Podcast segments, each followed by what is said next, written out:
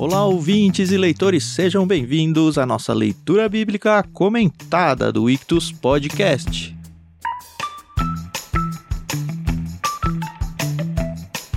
Como você já sabe, eu sou o Thiago André Monteiro, arroba Vulgutan, estou aqui com a Carol Simão, que é sempre lembrada como a melhor participante do nosso podcast, né? Como o Thiago acabou de falar em off pra gente. E como você também já sabe, estamos de novo aqui com o Tiago Moreira, o nosso grande pastor aqui e líder intelectual desse negócio que a gente tenta fazer por aqui. Uh! Nossa, eu fiquei agora sem palavras. Então, só oi pessoal, tudo bem? Aqui é a Carol Simão e. é isso aí. Olá pessoal, estamos juntos novamente para Gênesis 43, continuando a história de José, que vai nos orientar aí até o final do livro de Gênesis e tem sido muito gostoso e útil, muito edificante para nós conversar sobre esse personagem das escrituras, né? A gente parou da última vez assim num ponto que você fala: "Ai, caramba, eu preciso retomar a história, né?" E hoje vai ser pior, eu acho. pois é. Lendo isso aqui, é, demora, né, pra gente voltar no Gênesis. A gente costuma fazer a leitura da Bíblia toda ao longo do ano, enfim, demora para começar a ler de novo o mesmo livro. E eu sempre me esqueço que quando chega nessa parte, ela é de tirar o fôlego e ficar parando é muito difícil, né? E vai assim até o final do livro, né? Eu acho que a pessoa que fez a divisão em capítulos da Bíblia, ela deveria ter o mesmo espírito das pessoas que fazem as séries de hoje em dia. Corta ali e deixa o suspense pro próximo. a gente tá lendo na NVT, agradecemos aí a Mundo Cristão por emprestar pra gente mas a gente vai fazer uma quebra diferente do que sugere a Bíblia de estudo dela, tá? A Bíblia de estudo dela faz uma quebra de temas do 18 para o 19, mas a gente vai fazer a quebra do 14 para o 15, porque a gente entendeu que é um pouco mais interessante pela questão de mudança de cenário. Mas não muda nada, né? Agradecemos também a Maria Lídia por ter emprestado pra gente a trilha que a gente usa de fundo aí. Se você gosta e quer aproveitar e conhecer melhor o trabalho dela, procura pelo álbum Inspiração em Três Tons, procura ela aí nas redes sociais e tal. E, enfim, vai ser legal conhecê-la.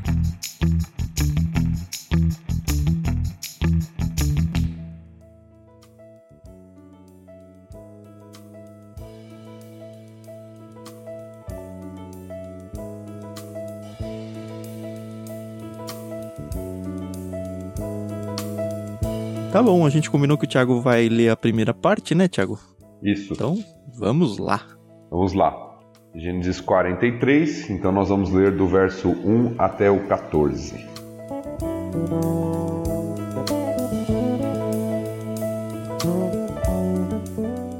A fome se agravou na terra de Canaã. Quando os cereais que eles haviam trazido do Egito estavam para acabar, Jacó disse a seus filhos: Voltem e comprem um pouco mais de mantimento para nós. Judá, porém, respondeu: O homem estava falando sério quando nos advertiu vocês não me verão novamente se não trouxerem seu irmão. Se o Senhor enviar Benjamim conosco, desceremos e compraremos mais mantimento. Mas, se não deixar Benjamim ir, nós também não iremos. Lembre-se de que o homem disse: Vocês não me verão novamente se não trouxerem seu irmão. Por que vocês foram tão cruéis comigo? lamentou-se Jacó. Por que disseram ao homem que tinha outro irmão? Ele fez uma porção de perguntas sobre nossa família, responderam. Quis saber seu pai ainda está vivo? Vocês têm outro irmão? Nós apenas respondemos às perguntas dele. Como poderíamos imaginar que ele diria: Tragam seu irmão? Judá disse a seu pai: Deixe o rapaz ir comigo e partiremos. Do contrário, todos nós morreremos de fome, e não apenas nós, mas também nossos pequeninos. Garanto pessoalmente a segurança dele. O Senhor pode me responsabilizar se eu não o trouxer de volta. Carregarei a culpa para sempre. Se não tivéssemos perdido todo este tempo, poderíamos ter ido e voltado duas vezes. Por fim, Jacó, seu pai, lhes disse: Se não há outro jeito, pelo menos façam o seguinte: coloquem na bagagem os melhores produtos dessa terra: bálsamo, mel, especiarias e mirra, pistache e amêndoas, e levem de presente para o homem. Levem também o dobro do dinheiro que foi devolvido, pois alguém deve tê-lo colocado nos sacos por engano. Depois peguem seu irmão e voltem àquele homem. Que o Deus Todo-Poderoso lhes conceda misericórdia quando estiverem diante daquele homem, para que ele liberte Simeão e deixe Benjamim voltar. Mas se devo perder meus filhos, que assim seja.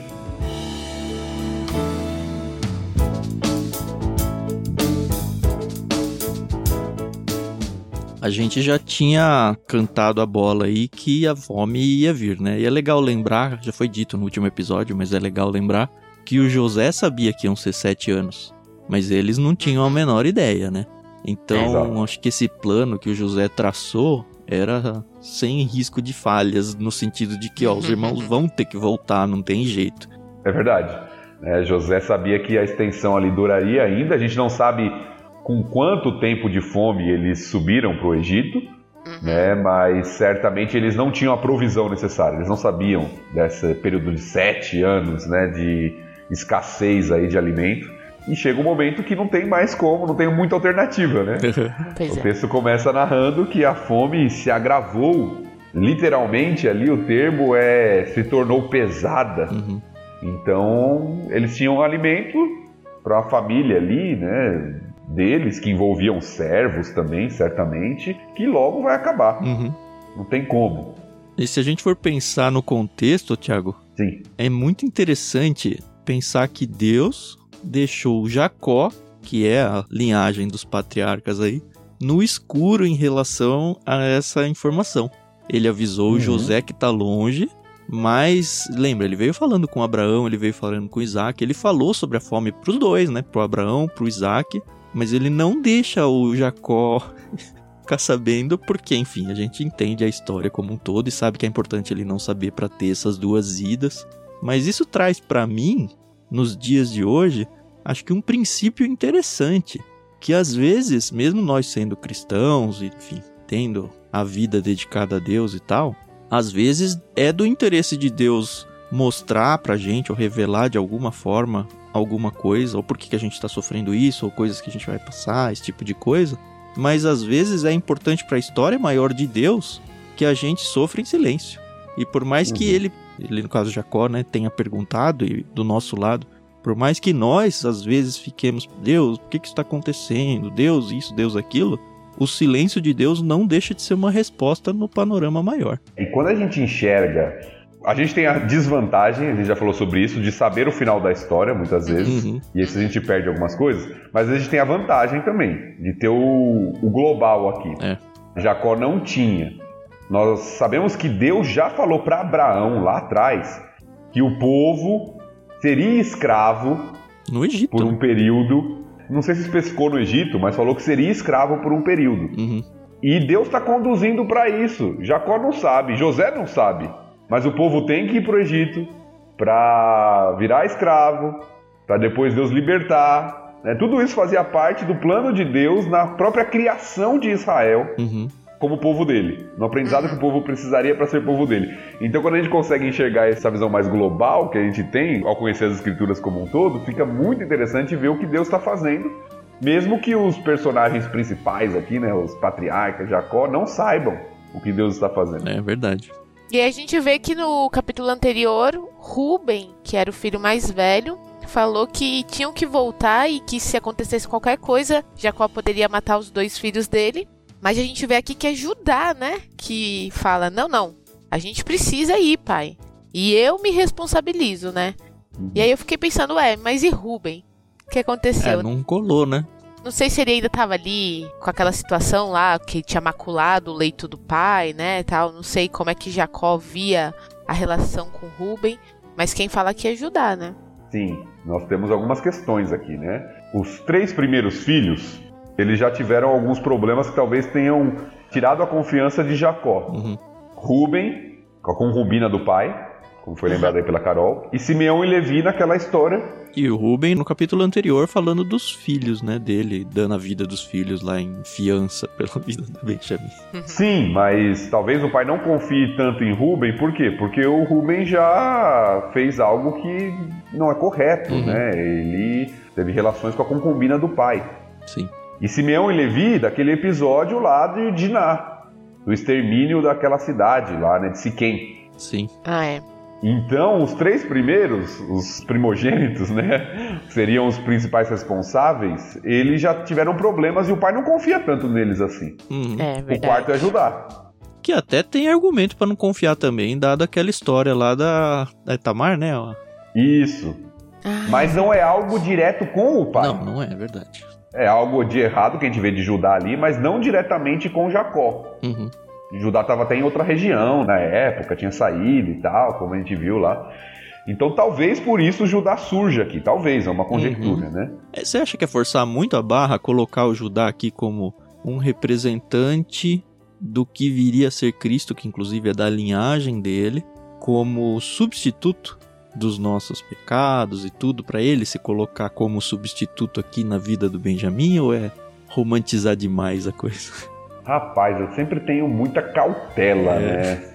Nessas coisas, porque eu acho que as pessoas às vezes elas forçam Força para caber significados, né? Uhum. A minha tendência é olhar o seguinte: a não ser que seja muito claro que a própria Bíblia ateste, ou que seja um símbolo, como que a gente viu lá, né, de Isaac e Abraão, Uhum. muito evidente que a própria história da igreja, os próprios intérpretes como um todo verificam isso, eu tenho muita cautela. Eu Uhum. não sei. É. Sinceramente, eu não sei. Se dá pra gente afirmar isso. Não, eu mencionei isso porque eu acho que eu li isso em algum lugar, mas é como você, eu sempre fico meio com o pé atrás. Eu acho que causa mais desserviços do que serviços para evolução da nossa fé, nossa religiosidade, ficar colocando esse quase misticismo, né? ficar Uhum. trazendo muita alegoria pro texto. Eu sou mais da escola mais linha direta aqui.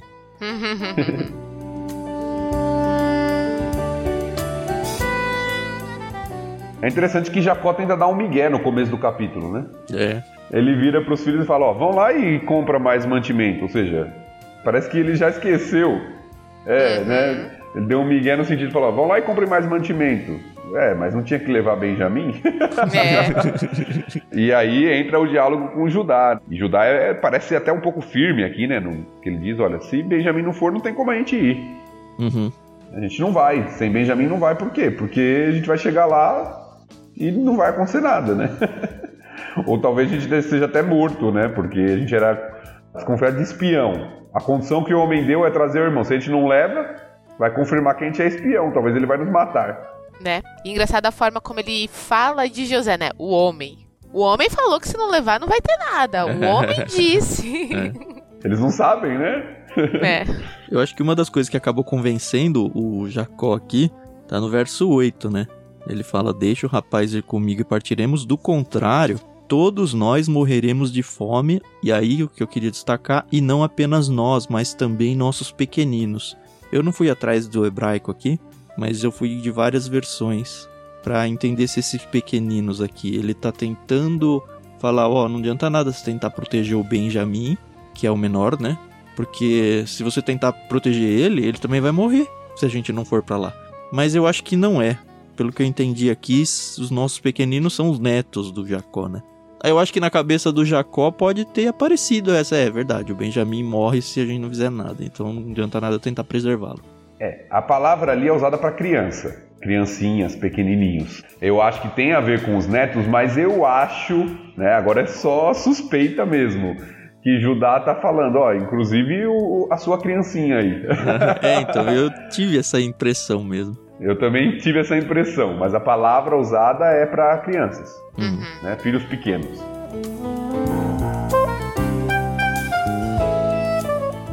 Uma coisa que eu achei interessante na leitura, lá no versículo 6, Jacó diz, né? Por que vocês foram tão cruéis comigo? Literalmente, vocês foram maus comigo?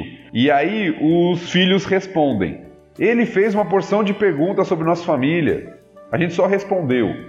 Mas não é verdade, né? Não sei se vocês É. notaram isso. No capítulo anterior, José não faz perguntas sobre a família. São eles que falam. Ah, eu não tinha me ligado nessa. É, porque eu li e falei, "Eu acho que não foi assim que aconteceu, né? José acusou eles de serem espiões E eles e eles usaram as falaram, respostas não, como não defesa. né? somos. É, nós temos uma família, nosso pai já é velho, temos um irmão mais novo. Eles que deram com a língua nos dentes, como dizem por aí, né? Boca fechada Mas não entra mosca. Mas aqui para argumentar com o pai e tirar talvez a responsabilidade deles, né? Eles falam, não, foi ele que perguntou. Mas não foi bem assim que aconteceu, né? Pelo menos não foi assim que foi relatado na Bíblia, né? Pode até ser que tenha sido a pergunta, mas não, não foi dita explicitamente aqui. É, na narrativa do capítulo anterior não indica isso. Uhum. Mas faria todo sentido, pensando aqui, tentando passar um pano pros irmãos aqui, dado que o José conhece, enfim, é a família dele, né? Principalmente saber do pai do Benjamim, que é, o Benjamim é o irmão de sangue total dele e o pai dele, caramba. Uhum. Faria todo sentido ele perguntar sobre um pai e sobre um outro irmão que deveria estar ali e não está. Ele não sabe se os irmãos também não mataram o irmão dele. Mas é, não tá no capítulo 42, de verdade. É. Bom, mas aí eles vão, né? E aí eu achei interessante que o Jacó, ele fala, ó, vocês vão, mas vocês vão levar mais dinheiro, porque eu não quero problemas, né? Eu achei isso interessante, né? Porque se fosse outra situação, eu ia falar, ah, já que tá aqui, é meu, pronto, acabou, esquece, leva aí só a quantidade que você vai gastar dessa É, vez. o Jacó tinha não. ficado com medo também, né, Carol? Lembra? Não Ah, foi só né? os irmãos. Aí ele queria É. ter a garantia de que ele ia comprar o, o alimento, porque eles podiam falar, não, ó, vocês já roubaram da outra vez, você acha que eu vou te dar um alimento? Eles tinham a questão de tentar trazer o Simeão de volta, né? Uhum. E outra coisa que me chamou a atenção é que ele manda além do dinheiro presentes, né? E aí esse monte de especiarias e produtos da terra que pelo que eu pesquisei não eram especiarias e produtos da terra que existia no Egito, era coisa que tinha só na região da Palestina ali. E outra coisa é que apesar dos presentes em situações assim de encontrar governantes e reis serem algo bem comum culturalmente falando, não devemos esquecer que eles estavam em época de seca ferrenha e de longo período já. Ou seja, mandar um presente de produtos da terra era algo muito mais importante, muito mais impactante, dado o período que eles estavam vivendo. Sim, e eram coisas caras, Uhum. coisas de valor, alguns até importados, né, como a mirra, e eram presentes preciosos dados aqui para o faraó, né, com a intenção de conquistar o favor. Uhum. E aí, o que, que a gente lembra? Que não é a primeira vez que Jacó faz isso. É, ele já fez com Esaú, né? Exatamente. História com Esaú. Manda um monte de presente para Esaú para que daqui a pouco a gente vai se encontrar para ele não matar a gente. então vocês vão e levam um monte de presente aqui para tentar conquistar o favor ali de Faraó e desse homem que está junto com o Faraó lá, coordenando todas essas coisas. Então vocês levem com vocês tudo aquilo que vocês podem dar, Uhum. inclusive o dinheiro em dobro, né? Mas ele tá errado. Não, não tô falando que ele tá errado, tô falando que é a segunda vez que isso acontece. Eu tô né? perguntando isso. Olha só, ontem aconteceu uma coisa muito engraçada na minha família. A gente tava voltando da escola de carro. Hoje o Daniel tá com 5 anos. E aí ele foi pedir alguma coisa pra Renata. Não lembro o que que era, mas era alguma coisa que ele queria pra ele. E aí ele começou a frase: "Mãe, como você é bonita" e não sei o quê. Fazendo todo um elogio e tal. E aí ele terminou: "Ah, você e o pedido dele não tinha nada a ver com o você é bonita e tal". E aí depois o Lucas que tava do lado falou: Dani, é errado você ficar elogiando e bajulando as pessoas. Bajulando, não usou esse termo, né? Mas tô trazendo pra gente aqui. Elogiando e bajulando as pessoas pra você conseguir algum tipo de favor, alguma coisa que você quer. E aí a Renata ainda falou: É, filho, isso aí é feio e tal. Aí, tipo, deu uns 30 segundos, eu fiquei pensando, eu falei. Será que é errado mesmo? não é o que a gente vai, sabe? Aí surgiu a discussão no carro, foi muito legal a discussão que a gente teve e tal. E acho que tem níveis, né? De até onde É. e, e tudo. É, eu acho que tem a questão de você demonstrar apreço, isso é uma Uhum. coisa, não é errado, mas tem a questão da manipulação. É, então, é isso que a Renata tava falando. Não, não é pra manipular. Eu falei, não, mas quando você vai conversar Uhum. com o seu chefe, ou quando você vai dar um feedback pra algum funcionário e você precisa dar uma puxada de orelha e tal, é sempre aquela história. Eu já ouvi isso em curso, inclusive. Um negócio de sanduíche, ó. Faz um elogio, depois faz a crítica, depois faz outro elogio. Porque aí, sabe? Cara, é a vida. Mas é, esse negócio da manipulação, e o Jacó é especialista nisso, talvez por isso eu tenha levantado a bola, porque eu também chamo, em certo sentido, Jacó, né? Esse Thiago. Mas assim, não sei se é. Eu acho que talvez seja só esperteza. A gente tem as parábolas lá, onde uma delas, Jesus exalta aquele servo que ia ser demitido lá, né? Lembra? Que é uma parábola Sim. muito esquisita, onde a gente vai chegar Muito nela. esquisito. E que ele, com o- os bens do patrão dele, as dívidas que as pessoas têm para com o patrão que vai demitir ele, ele vai lá e renegocia para menos para ele se dar bem com as pessoas, sabe? Não é muito longe o assunto. E Jesus falou, ó, ele foi esperto. Ele fez as amizades no mundo, vocês tem que trazer isso pro mundo espiritual de alguma forma, enfim. É. Eu acho que o cuidado é realmente esse. Do quanto é manipulação pecaminosa egoísta, Uhum. Sim. pra eu me dar bem, né? E do quanto é apreço pelas pessoas. Genuíno, né? Genuíno, é. É. Bom, no caso, o Dani acha a Renata bem bonita mesmo. Ela é. É, Ele só lembrou disso antes de pedir o que ele queria. com certeza.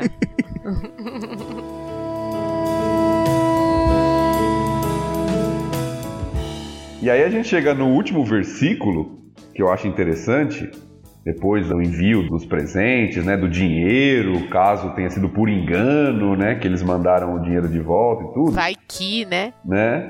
Vamos preparado para isso, É. que é a afirmação de Jacó falando sobre o Deus Todo-Poderoso.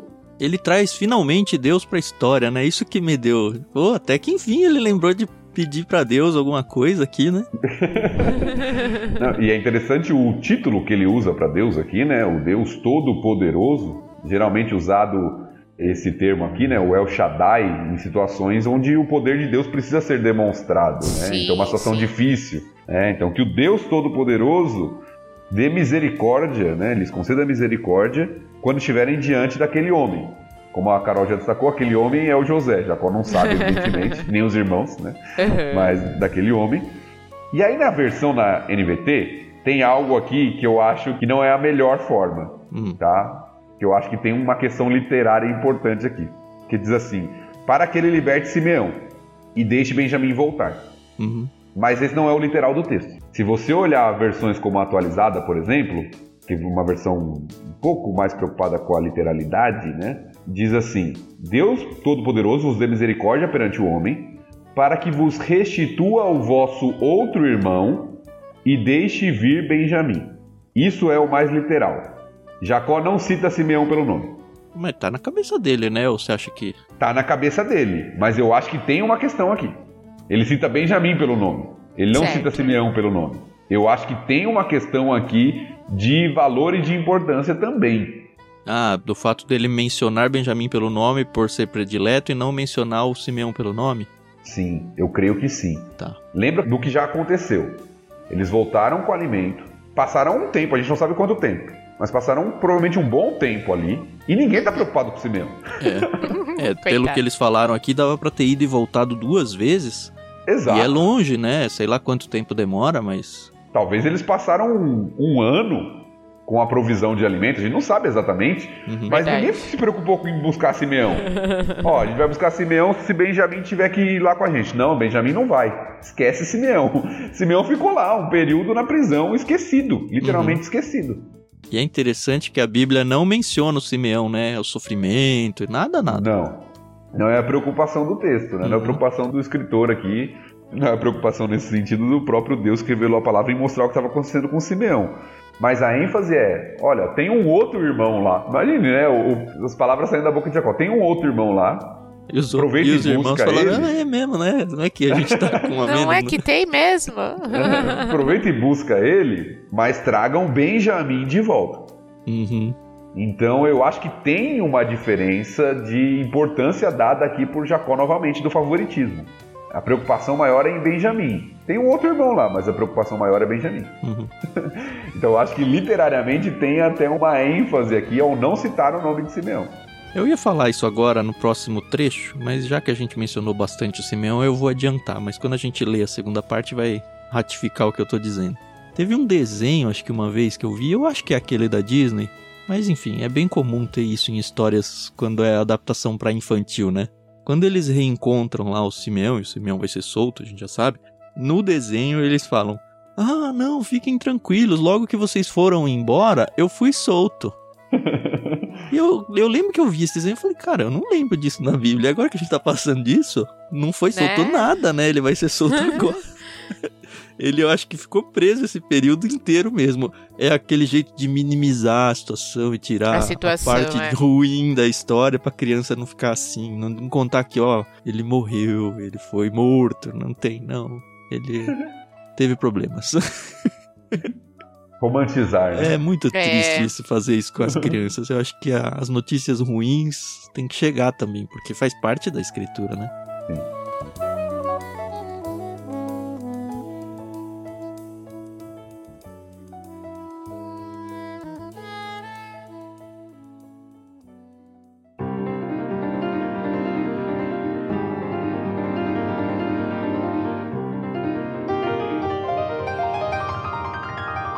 Estamos prontos para seguir, não? Opa! Vamos lá. Então eu vou fazer a leitura a partir do verso 15.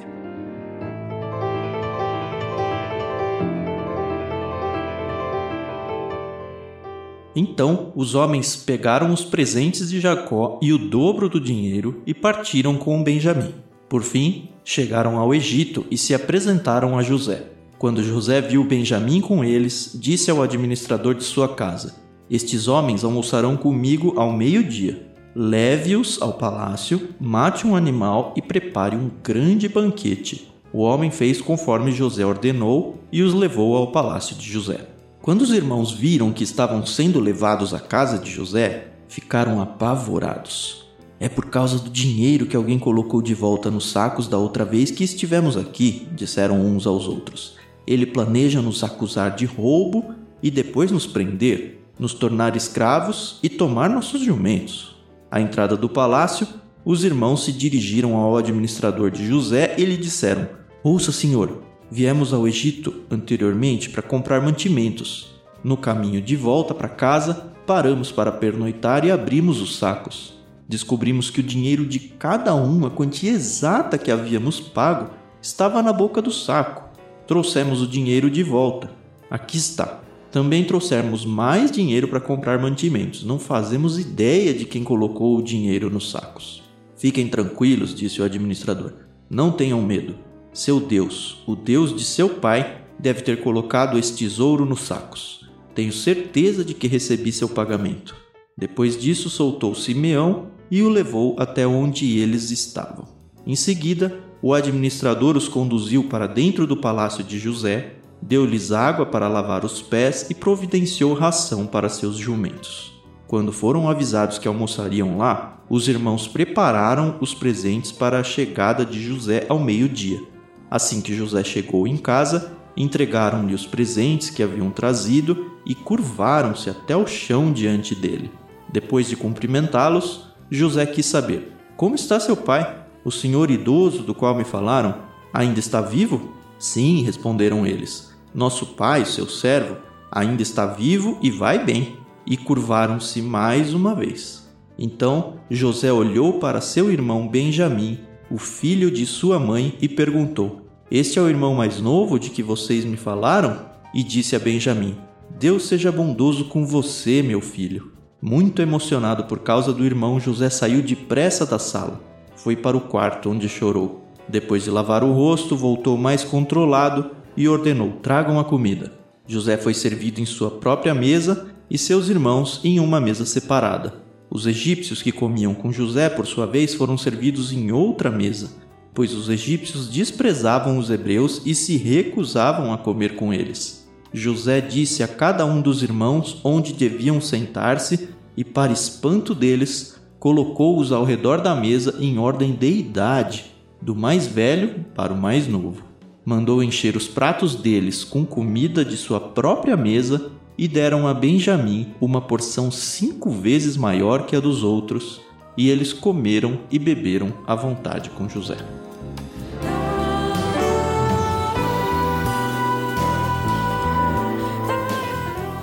Fico toda arrepiada. Uma pergunta que eu fiquei com dúvida e eu acabei não pesquisando. Antes de José ser vendido para os ismaelitas, Benjamim já tinha nascido? Eu não lembro. Eu acho agora. que já. Então Raquel já, já. já era falecida. Sim, sim. Bem perguntado, viu, Carol? A gente esquece essas coisas. É. Mas eu tô voltando aqui para confirmar. Isso acontece lá atrás. É Gênesis 35, que é a morte de Raquel. Uhum. Versículo 16. E no 37, os sonhos de José. Então, Sim. Considerando que a cronologia tá certinha aqui, acho que ele viu o irmão sim. Ah, tá. Sim, porque tem até uma nota meio cronológica no texto ali, né? 35:16 diz: Depois que partiram de Betel, rumaram para Efrata. Raquel, porém, sentiu fortes dores, entrou em trabalho do parto. Então, o texto indica quando foi. Eles Uhum. estavam em caminho de Betel para Efrata e é lá que Raquel morre no nascimento de Benjamim. Então, o relato de José é posterior a esse. Uhum, Certo. Talvez Benjamim fosse bem pequeno ainda, sim, mas o relato é posterior. legal. E aí nós temos a trama que José monta aqui novamente, né? O Uhum. teste que vai ser montado, como a gente já viu lá no capítulo anterior. Aham. Ele vê Benjamim e aí ele manda preparar um almoço. Uhum. O que causa uma estranheza muito grande, né? Porque, lembra, eles já saíram com medo, Jacó ficou com mais medo ainda, eles ainda não tiveram a chance de se explicar pra ninguém. E ele falou: Ih, a gente vai ser preso agora. Vamos falar antes, porque. Imagina, se eles falam, vocês estão presos porque roubaram, e aí depois eles contam a história, aí vão falar, estão inventando, né? É. Estão tentando falar qualquer coisa pra evitar a prisão. Então eles É. já se antecipam aqui. E eu sempre vejo esse texto com um negócio muito legal. Inclusive é uma das coisas que me fez falar em alguns episódios atrás que ah, José estava preocupado em preservar as finanças da família, porque o administrador não só fala pra eles, ó, não, fica tranquilo que tá tudo certo, mas ele insiste em falar, não, eu recebi esse dinheiro, não faz falta aqui na minha contabilidade. Ou seja, esse dinheiro foi pago por alguém e tem que ter sido o José, né? Hum. Não, e o Hum. interessante da palavra do administrador da casa é que ele fala: é o Deus de vocês, Uhum. o Deus do pai de vocês, que deve ter colocado esse dinheiro aí nos sacos que vocês levaram. É interessante saindo da boca do administrador da casa, né? O que me faz pensar que o José era uma grande referência, não dá pra dizer evangelística aqui, porque não tem Cristo ainda na história, né? Mas ele, do mesmo jeito que ele abençoava a casa lá de Potifar e tudo, e dava o testemunho de vida, o testemunho do seu Deus pras pessoas, eu acho que o administrador, que talvez seja o funcionário direto dele ali, também já tinha com certeza ouvido falar sobre o Deus de José a ponto de falar isso para os irmãos. É interessante que ser administrador da casa era o que José fazia antes, Uhum. lá na casa de Potifar. né? Era a posição que José exercia anteriormente. Né? E é muito interessante ver isso aqui no texto da boca do próprio administrador. Né? Uhum. Mas o texto destaca justamente o que o Tan falou pra gente. Eles ficam apavorados, é o que o texto diz, né? Quando eles são levados pro palácio do homem, para um banquete, eles ficam apavorados. Ou seja, olha, é, isso aqui é uma armadilha. Na verdade, eles vão prender a gente, é por causa do dinheiro. É, Afinal de contas, ninguém oferece um banquete pra alguém que vem fazer uma compra, porque tá todo mundo de todo lugar chegando pra fazer isso, né? Ainda mais para hebreus, como você acabou de ler, Uhum. que os egípcios desprezam e não comem junto. É, Uhum. É, então, ó, não pode ser verdade isso aqui. Isso aqui é uma armadilha, né? é verdade esse bilhete aqui? Acho que não. né? É muito bom para ser verdade, né? E voltando pra esse negócio de Deus, é interessante porque eles estão super com medo aqui. Super com medo. E tanto que eles não percebem que, cara, olha, um egípcio acabou de falar do nosso Deus. E mais, José faz isso quando vai falar do Benjamim, né? Então José olhou no 29.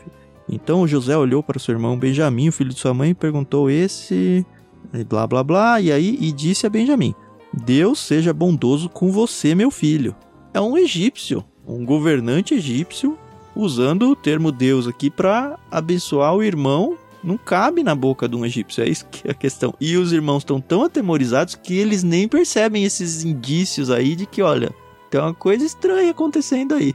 Sim, apesar de que, como nós falamos no último episódio, inclusive, a palavra usada para Deus aqui é uma palavra genérica, Ah, é também? não é Senhor, Uhum, né, que é uma palavra lá da aliança, do Deus da aliança, é uma palavra genérica, uhum. é Elohim, né, usada para em outros contextos também, não apenas em Israel, mas é interessante notar isso e é quase uma resposta da oração de Jacó, né? Ah, é, que o Deus Todo-Poderoso lhe conceda misericórdia quando estiverem diante daquele homem. Exatamente.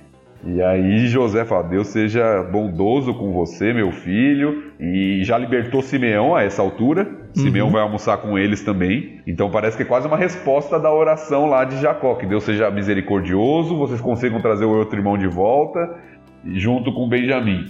E é o que está mais ou menos acontecendo aqui. Isso, e o outro irmão, depois no 23, depois disso soltou Simeão e o levou até onde eles estavam. Você tem acesso fácil aí ao texto original, esse soltou, ele parece, se eu não estou enganado, nas versões que eu vi, não tá tão claro assim que ele soltou da prisão. É, a palavra é fez sair. Provavelmente da Trouxe prisão, né? fora em algumas versões mais antigas, né? Uhum, Ou seja, ele tirou da onde ele estava. Eu acho que é uma alusão a sair da prisão mesmo. uhum. Então romantizou mesmo o desenho lá, hein? Cuidado, hein, galera. E é muito interessante como os irmãos de José são meio. Eu vou usar essa palavra, tá? Mas eu entendo o contexto. Mas eles são meio tapados, né? Porque José bota eles ali na mesa, eles são hebreus, né? E os egípcios, né? Eles são. Não me toquem, né? Vocês são inferiores a nós, mas eles sentam ali na mesa de José. E José coloca na ordem de nascimento, né? Então, Rubem. Oh, a primeira vez que eu tava lendo isso, Carol, eu sempre li esse texto pensando. Na minha cabeça, o cenário da sala era o José meio que na cabeceira, ele sentado ao longo da mesa e os egípcios em outra. Pela primeira vez, e eu olhei várias versões, a impressão que dá é que são três mesas aqui. Uma só pro José, outra só para os hebreus e uma terceira para os egípcios. É isso, Sim, né? Exatamente. é, É exatamente isso. E aqui entra uma questão muito importante lá do Novo Testamento também. Hum. né? Isso aqui é antigo, mas a gente vai ver isso muito no Novo Testamento, que é a questão do conceito da pureza para comer junto. O egípcio não come com o hebreu aqui, a gente vai ver lá no Novo Testamento que Jesus muitas vezes é acusado de comer com publicanos e pecadores. Uhum. É um problema essa questão de comer junto. Na nossa sociedade isso não tem nada a ver, sabe? Você come com pessoas na mesma mesa que você nem conhece. Ah, mais ou menos. E eu conheço gente que, ó, você, sei lá, tem uma empregada doméstica, ó, você come ali na cozinha, não fica junto com a gente. É um negócio meio Né? triste, né? Não, tudo bem. existe. Isso existe em alguns contextos por outra questão, não a questão deles aqui religiosa, né, de Uhum. pureza ou não, mas a gente, por exemplo, tem praça de alimentação em shopping, todo mundo come praticamente junto. Isso, Sim, isso sim. é verdade. Você vai comer na casa de uma pessoa que tem um outro convidado que você não conhece, você come junto com ele. Uhum. É, isso não é um problema na nossa cultura. Na cultura deles isso era muito problemático. Era uma questão que, por exemplo, se eu como com alguém que está impuro, eu me torno impuro. É um problema muito sério, religiosamente falando, cerimonialmente falando, moralmente falando. Então os egípcios não comem. E José não come com eles e não come também com os egípcios, por causa Acho da que muito posição pela deles. posição, né? Isso. Exato. Então tem um- uma questão que é muito forte naquela cultura que é diferente da nossa. Uhum. Né? A questão do não se contaminar. O que já choca um pouco mais aqui é o fato dos irmãos comerem a mesma comida da mesa do José. Coisa que também, pelo que eu entendi, não era comum. Não, não só isso. José está tratando eles com muita honra. Uhum. Dá servos para eles lavarem os pés. É interessante que eles lavam o pé, mas não lavam a mão, né? Então José está tratando como convidado de honra. Sim. Que para eles é estranho, né? E eles ficam apavorados, como foi dito aqui, porque parece uma armadilha. Inclusive o Simeão que saiu da alimento. prisão, né? Imagina a cabeça do Simeão. Como assim sair da prisão? Agora eu vou vir sentar pra comer com quase faraó aqui. Exato. Então é algo muito estranho. Agora, a gente pulou algo aqui que é fundamental no texto. A prostrada dos dois aí. né? As Exatamente. duas prostradas, né? Exatamente. Os irmãos se curvam diante de José mais duas vezes. Isso vai continuar acontecendo, é uma ênfase, né? O sonho de José se concretizando. Mas a gente já foi uma vez no capítulo anterior e agora mais duas vezes. Uhum. Como a vida é irônica, né? Eles se curvam diante de José sem saber que é José. Uhum. E a gente vai ver que mais pra frente na história isso vai acontecer ele já sabendo que era José. Mas aqui, sem saber que era José, eles se curvam duas vezes, como um sinal de submissão mesmo, de honra, de respeito diante de José ali, do administrador do homem, como eles chamam ali Uhum. É. E aí tem outra coisa que me chama a atenção, um detalhe que é interessante. Porque José pergunta sobre o pai. Uhum. É, o pai que vocês falaram, idoso, ainda está vivo? É a resposta deles. Sim, versículo 28. Nosso pai, seu servo. Ah, É a resposta dos irmãos aqui. já é um indício do que virá, né? É, então, o sonho lá, apesar de Jacó não estar aqui ainda, mas o sonho lá de que Jacó, como servo de José no sonho lá também, e sai da boca dos irmãos. Uhum. Nosso pai, seu servo, ainda está vivo e vai bem. E aí eles se curvam mais uma vez. então é interessante que o sonho de José vai se concretizando em várias vezes aqui, né? É. Várias vezes ele vai se cumprindo no texto. E o José vai se segurando, se segurando até quando ele não aguenta mais, né? Coitado. Deve ter sido Coitado. emocionalmente muito forte, né? A coisa pra ele. Que é a segunda vez também, né? No capítulo passado ele também saiu para chorar. É, Uhum. Agora acontece de novo. Ah, ele deve ter visto o Benjamin realmente muito pequeno, né? Como a gente já falou aí agora há pouco. Tanto que ele tem que até confirmar, ó, esse é o irmão mesmo. Talvez ele não tivesse certeza de reconhecer o irmão. Mas, putz, deve ter sido muito, muito emocionante pra ele. E aí, para mim, o texto chega ao fim com o grande teste Uhum. que José faz, né? Que já começa assustando os irmãos, colocando eles na ordem, né? Que, cara, Isso. não é 3, 4 Nossa. que a chance é alta, né? Né? Um montão aí, uma galera. Novamente fala o espanto deles, É. porque José coloca em ordem de De nascimento, ali. nascimento. É Ele conhece, né? Ele sabe. Mas o teste maior é o Benjamin, né? Não tem O como. teste dizer. maior é o Benjamim. Então ele dá a comida para todo mundo, mas a comida de Benjamim é cinco vezes maior. Uhum. Ou seja, o que que José está fazendo? Eu estou dando preferência para Benjamim, como meu pai dava preferência para mim. Será que vocês vão fazer com o Benjamim o mesmo que vocês fizeram Vocês fizeram comigo? comigo. Nossa. Tá certo que eles talvez se amenizem um pouco, porque, enfim, eles estão diante de um governante do Egito aí, né? Não é hora de fazer bullying no irmão mais novo. Mas, Mas vai ter uma oportunidade daqui É. a pouco. Não vamos dar spoilers, mas daqui a pouco vai ter uma oportunidade deles se livrarem de Benjamim. É, não, mas depois que rolou com o Jacó ali, cara, sem chance. Eles- A gente espera, né? É que a gente já sabe, né? Eu não Mas... espero nada, eu já conheço, né? o que eu achei bacana, não sei se bacana, mas o que eu achei interessante nesse texto é que, assim, claramente é um teste. Exatamente para o que o Thiago falou. Vou dar uma preferência, uma predileção muito evidente aqui, cinco vezes mais, para ver a reação deles. Só Uhum. que a Bíblia quase deixa isso implícito. Porque ela não dá um destaque. Olha, e eles não fizeram nada. Só falaram que eles continuaram comendo e bebendo. A gente que intensifica esse teste na nossa análise do texto. E a gente vai ver que a partir do 44, nem vai voltar mais esse assunto, pelo menos do jantar, né? Então, mas sabe qual a impressão que eu sempre tive? É uma impressão muito mais inocente, do tipo o que os irmãos de José estão vendo ali. Pô, ele queria conhecer Benjamim porque ele queria que a gente provasse que a gente não era espião, entendeu? Então, já que a gente trouxe, a gente conseguiu trazer Benjamim, então realmente ele tá ali fazendo as honras. É a minha visão, entendeu? Foi a visão Uhum. que eu sempre tive. Agora, que realmente José podia ter aí uma outra intenção do tipo aqui, ó. Ele é meu favorito. O que vocês vão fazer? Eu acho que é Pode mesmo. ser. Ah, pra mim isso é muito claro, principalmente do que vai acontecer no próximo capítulo, Uhum. né? A gente não vai adiantar, mas no próximo capítulo, pra mim, o teste fica ainda mais evidente. E acho que não é só pra gente, não, Thiago. 100% dos comentários que eu leio sobre isso, eles destacam isso sempre, sempre. Uhum. Uns destacam uma coisa, outros destacam outra, pensando no capítulo inteiro, mas esse ponto todos eles destacam. Uhum. Ou seja, pode ser que esteja todo mundo viajando junto, mas acho que não, né? Não, mas eu acho que o texto, apesar de não. Isso é característica de texto narrativo mesmo. Uhum. Às vezes ele não afirma José está fazendo isso, mas ele mostra através das atitudes. Que está, né? que Uhum. está. Né? Para mim é muito claro.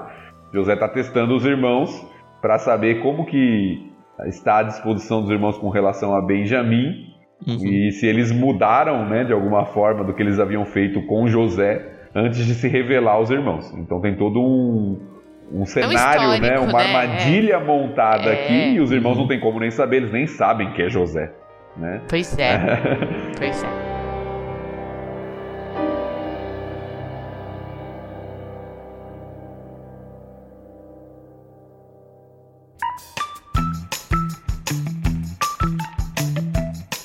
E mais uma vez o capítulo termina num lugar desgracento aqui da história.